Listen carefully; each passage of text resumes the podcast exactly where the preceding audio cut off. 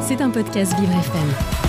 Ce matin, on s'envoie en l'air dans l'image du jour, mais c'est bien pour parler climat. Selon un rapport scientifique de l'ONU, la couche d'ozone est en bonne voie pour se reconstituer d'ici les 40 prochaines années. Cependant, les experts appellent à ne pas crier victoire trop vite, Jérémy. Et oui, alors que tout semble aller mal hein, pour notre planète depuis des décennies, c'est un peu la bonne nouvelle de, début d'année, de ce début d'année 2023.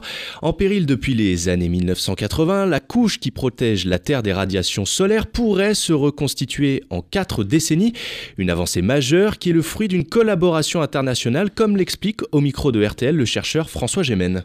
C'est une grande réussite de la coopération internationale. C'est-à-dire que les scientifiques, au début des années 80, ont sonné l'alerte. On a réuni une convention internationale. On a fait le protocole de Montréal en 1987 qui a identifié les substances qui allaient détruire la couche ozone, c'est-à-dire les chlorofluorocarbones.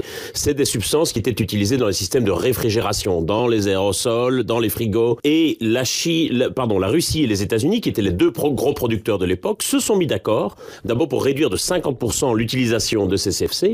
Et puis quelques années après, on a rajouté l'Inde et la Chine, et cette fois-ci, on s'est mis d'accord pour les éradiquer. Mais complètement. Et grâce à ce fameux protocole de Montréal signé, par 195 pays, eh la couche d'ozone pourrait se résorber complètement d'ici 2066, d'autant plus que les politiques internationales se sont fortement mobilisées sur cette problématique à grands coups de lois et d'accords pour nous préserver des rayonnements ultraviolets, comme quoi quand les gouvernements veulent aider un peu notre planète, eh ils le peuvent. Exactement, mais un projet écologique pourrait bien venir casser cette belle dynamique, Jérémy. Oui, c'est un peu tout le paradoxe et c'est la raison pour laquelle il vaut mieux éviter de se réjouir trop vite. Le problème se résume en un nom un peu barbare, la géo-ingénierie, une technologie qui cherche à lutter contre le réchauffement climatique. Ces projets ont pour idée d'ajouter des particules en suspension dans la stratosphère pour renvoyer une partie des rayons du Soleil. Explication du journaliste environnement François Pitrel. C'est l'idée selon laquelle on pourrait tenter artificiellement de baisser la température moyenne sur le globe. Par exemple, le fait d'envoyer dans le ciel des avions ou des ballons chargés de poussière, d'aérosol.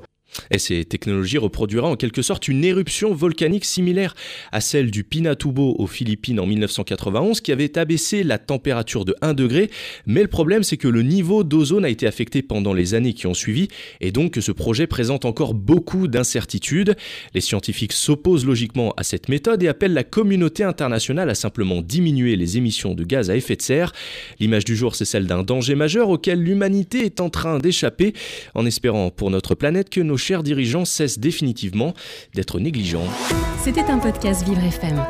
Si vous avez apprécié ce programme, n'hésitez pas à vous abonner.